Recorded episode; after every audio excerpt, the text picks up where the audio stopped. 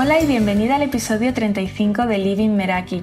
Yo soy Esther, la voz de este podcast para mujeres comprometidas con su autoconocimiento y con el diseño de una vida en sus propios términos, y en el que te invito a experimentar a través de propuestas prácticas para que te quedes con lo que te sirva y descartes lo que no. Te acompaño a través de sesiones Meraki de coaching, workshops y me puedes encontrar en Instagram como lady.meraki. Hace pocas semanas recibí un mensaje de una de vosotras en uno de los jueves de Coachinggram. Bueno, os pongo un contexto primero. Coachinggram es una sección que abro los jueves en los stories de mi cuenta de Instagram para que me escribáis un mensaje contándome un bloqueo que estáis teniendo en este momento y os regalo tres preguntas que os pueden ayudar a reflexionar sobre él o verlo desde una nueva perspectiva. Esto no sustituye a un proceso de coaching ni a un acompañamiento personal, pero bueno, es una de mis maneras de aportar en esta red social. Entonces, volviendo al mensaje que recibí, decía, me cuesta decidir qué quiero para mi futuro. Tengo varias ideas, pero no me decido y siento que, por ejemplo, es muy complicado o que no tendrá resultado. Ejemplo, que una carrera será muy difícil de estudiar, un negocio probablemente no prosperará y no sé cómo tomar la decisión correcta. Además, a largo plazo me es difícil seguir haciendo lo que tengo que hacer para llegar a mis objetivos. Me aburro, se me hace complicado y me desanimo o se me ocurren mil ideas nuevas que me distraen de lo que tenía planeado. De entrada, aviso de que este es un episodio en el que te va a ser útil tomar notas porque además de la propuesta práctica final, te planteo algunas preguntas a lo largo del episodio y si lo estás escuchando porque te ves reflejada en esta situación, Vas a sacar más partido al episodio si respondes estas preguntas en un momento que reserves de, tranquilidad y, y responderlas en tu cuaderno. Y grabo este episodio también porque refleja muy bien la situación de mujeres con las que trabajo y se cruzan dos temas que son muy interesantes. Por un lado, cuando nos encontramos ante una decisión de futuro, pueden pasar dos cosas. Partimos de tener muchas ideas y no sabemos cuál elegir o partimos de no tener ninguna idea, pero sí de la certeza de que el camino que estamos siguiendo en ese momento no es el que queremos. Es decir, somos conscientes de que necesitamos un cambio. Y tanto una opción como la otra nos están mostrando algo, que es una falta de claridad y, y eso nos puede conducir a la inacción, a la desmotivación o a la frustración. Y esto se une a una anticipación del futuro sobre en qué derivará ese cambio. Y aquí empiezan las suposiciones. Eh, será difícil, no prosperará. Aparecen en la mente opciones a menudo negativas sobre tomar acción. Y nos siguen dejando ancladas en ese bloqueo y en la casilla de salida. En estos momentos es donde entran en juego las creencias que tenemos arraigadas y que necesitamos revisar es donde entra en juego nuestra mentalidad y las lentes desde las que vemos el mundo. Y aquí quiero mencionar a Carol Dweck y su libro Mindset, en el que habla de dos tipos de mentalidades, la mentalidad fija y la mentalidad de crecimiento. Son dos tipos de mentalidad que influyen en la manera que tiene cada persona de enfrentarse a nuevos retos que suponen aprender y salir de aquello que, que más conocemos. Estos son algunos rasgos que caracterizan la mentalidad fija. O soy bueno en algo o no lo soy.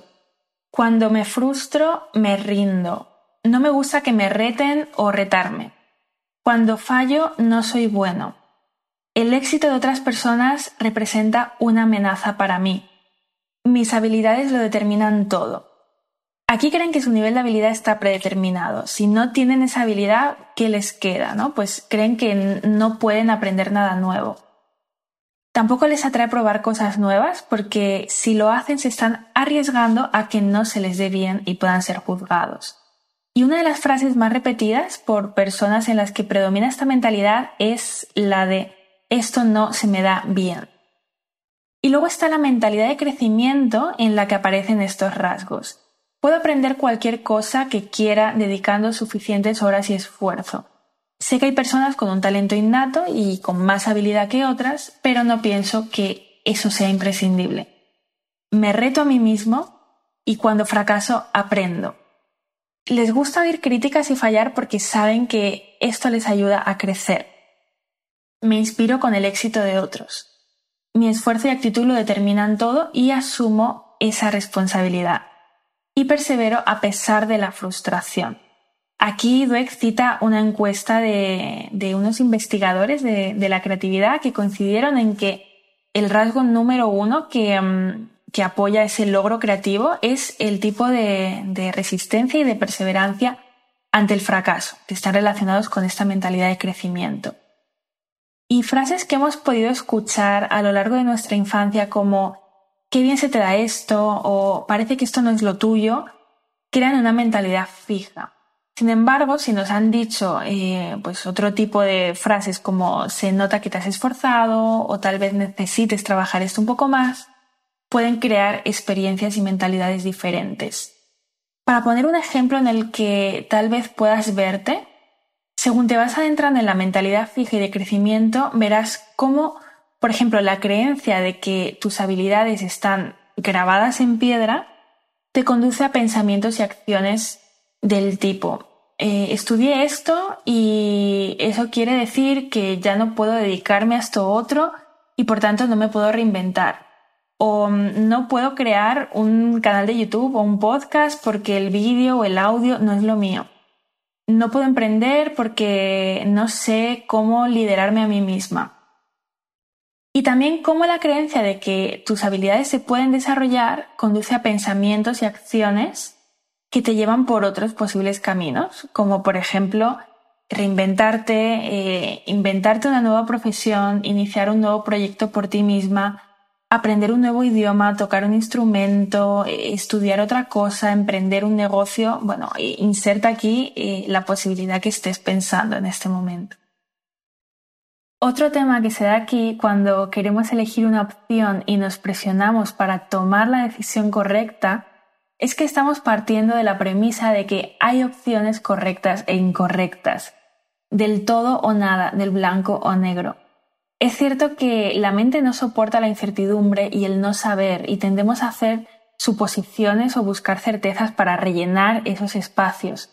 Pero cuando se trata de decantarnos por una opción, entramos en un juego con la mente lleno de hipótesis con lo que podría pasar que nos aleja de la realidad porque en el fondo hay múltiples factores que no estamos teniendo en cuenta y mientras tanto nos estamos perdiendo la experiencia de poder experimentar esos caminos y ver cómo nos sentimos en ellos.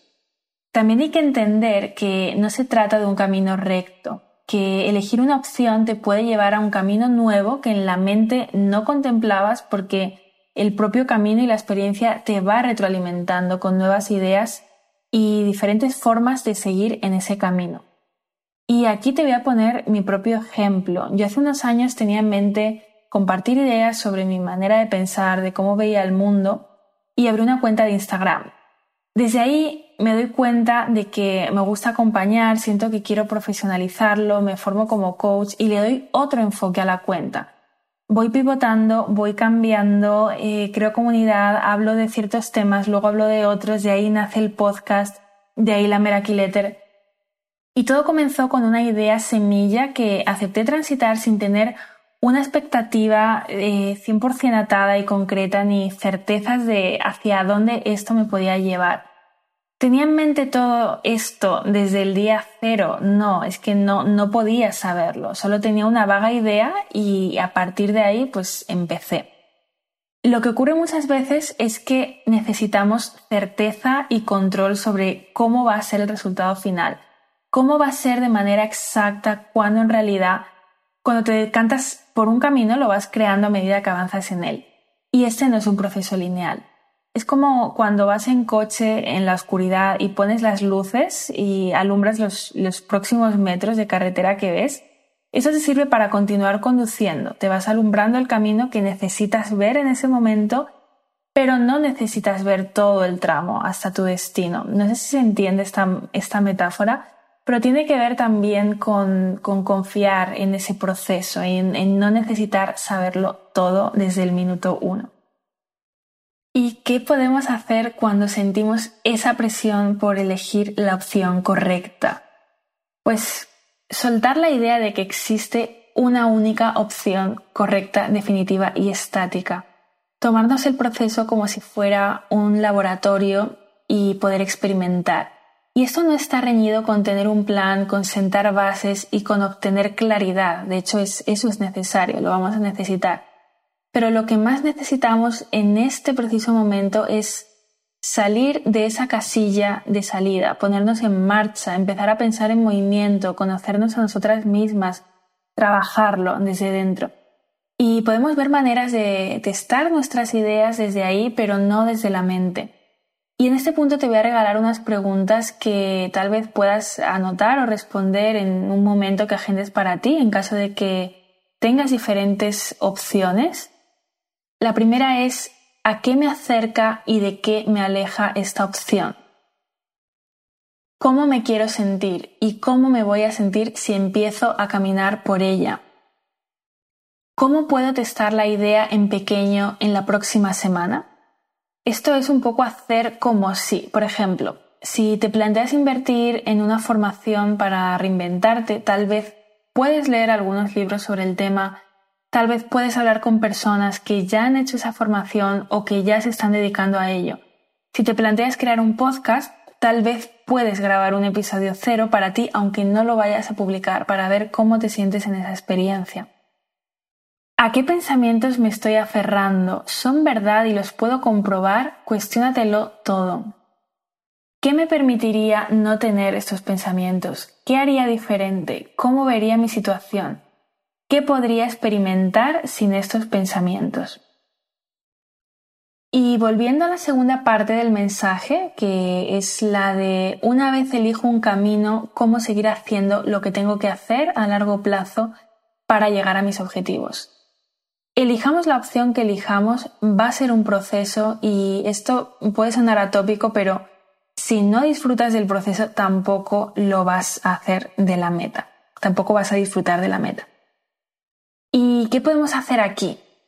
Pues yo esto lo veo como una combinación de rutinas y de foco, y es que tendemos a subestimar los pequeños pasos del día a día porque mm, necesitamos sentir que progresamos, que avanzamos, que conseguimos cosas.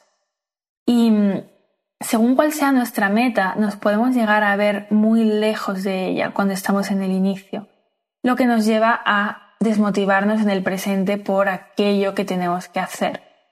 Y aquí voy a rescatar eh, literalmente un texto del libro de Hábitos Atómicos que dice, el impacto creado por un cambio en nuestros hábitos es similar al efecto que provoca alterar la ruta de un avión apenas unos cuantos grados. Imagina que vuelas de Los Ángeles a Nueva York. Si el piloto que despega de Los Ángeles ajusta la dirección 3,5 grados al sur, llegaría a Washington DC en lugar de llegar a Nueva York. Ese pequeño cambio apenas se notaría durante el despegue. La punta del avión apenas se movería un par de metros, pero si la distancia se magnificara durante el vuelo, el avión terminaría en un lugar que está a cientos de kilómetros del destino original. Del mismo modo, un pequeño cambio en tus hábitos cotidianos puede conducir tu vida a un destino completamente distinto.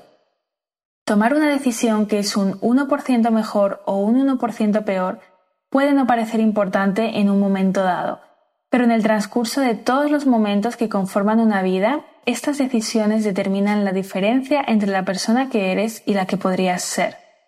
El éxito es producto de nuestros hábitos cotidianos, no de transformaciones drásticas que se realizan una vez en la vida. Dicho eso, no importa el éxito que tengas en este preciso momento. Lo que importa es determinar si tus hábitos te están conduciendo hacia el camino del éxito. Debes preocuparte más de la trayectoria que estás siguiendo en el presente que de los resultados que has alcanzado hasta ahora. Elegir una opción va a implicar transitar un camino nuevo y eso va de la mano de crear rutinas intencionales que nos lleven por él sin tener que depender de la fuerza de voluntad porque otro día más en el que tengo que hacer esto para llegar a mis objetivos. ¿no? Si, si el camino a tu meta se te hace muy cuesta arriba, ahí tienes un indicador también que te está diciendo algo. ¿Qué te dice?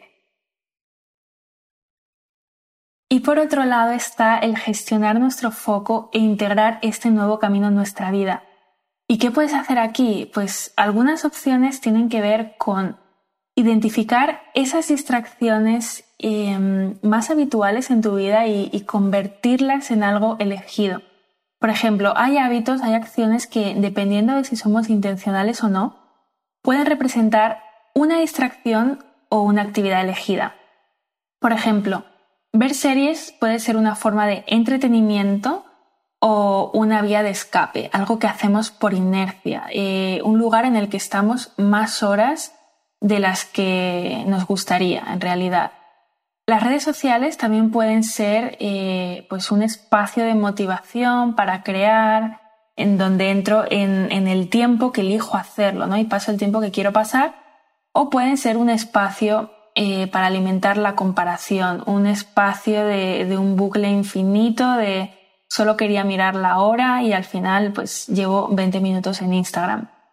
Las nuevas ideas y los planes improvisados pues también pueden ser aire fresco para tu vida o para tu proyecto o una distracción de tus verdaderos objetivos, ¿no? Ninguna de estas acciones por sí misma es positiva o es negativa y dependiendo del contexto en que se den pueden implicar o no progreso. Otra opción es tener ventanas para tu creatividad, tener hobbies o actividades que tengas identificados y que sabes que te nutren y y si, si ahora mismo no sabes cuáles son, eh, pues descubrirlo, ¿no? Y esto te lo va a dar conocerte. También por otro lado, es importante equilibrar las diferentes áreas de tu vida. Elegir, por ejemplo, un nuevo camino profesional, em, a pesar de que al inicio implica grandes cantidades de energía por tu parte, ten presente que apostar todo a un área va a hacer que te quemes. Y aquí el establecer rutinas que tengan que ver con otras áreas de tu vida te puede ayudar a equilibrar. Otro, otro must, eh, algo que es necesario es eh, priorizarte a ti misma y a tu propio autocuidado. Más importante que nunca y un gran error cuando nos volcamos en un proyecto nuevo es descuidarnos a nivel físico, mental, emocional. Precisamente es cuando necesitamos más energía, más presencia y esto nos lo da el recargarnos cada día, cada una de la manera en que sienta que se recarga, que es diferente para cada una de nosotras. Y aquí también incluiría el poder poner límites y saber autogestionarnos. Y por último, desarrollar la escucha interna, conectar con tu voz interior, tener momentos de silencio, estar en contacto contigo, con tu intuición, para reconocer cuándo necesitas estímulos diferentes y cuando simplemente el camino que has escogido no es. En la propuesta práctica de hoy te invito a indagar en qué mentalidad predomina más en ti de las dos que hemos visto, la mentalidad fija y la mentalidad de crecimiento. Y de qué manera esos pensamientos se ven reflejados en tus acciones y en lo que te permites y no te permites hacer a día de hoy. Y si te ves reflejada en la mentalidad fija, te invito a preguntarte, ¿Cómo sería vivir esa misma situación desde una mentalidad de crecimiento? ¿Qué cambiaría? Y desde ahí tal vez puedas plantearte nuevas opciones y ver desde una perspectiva diferente ese bloqueo y a ver qué pasa.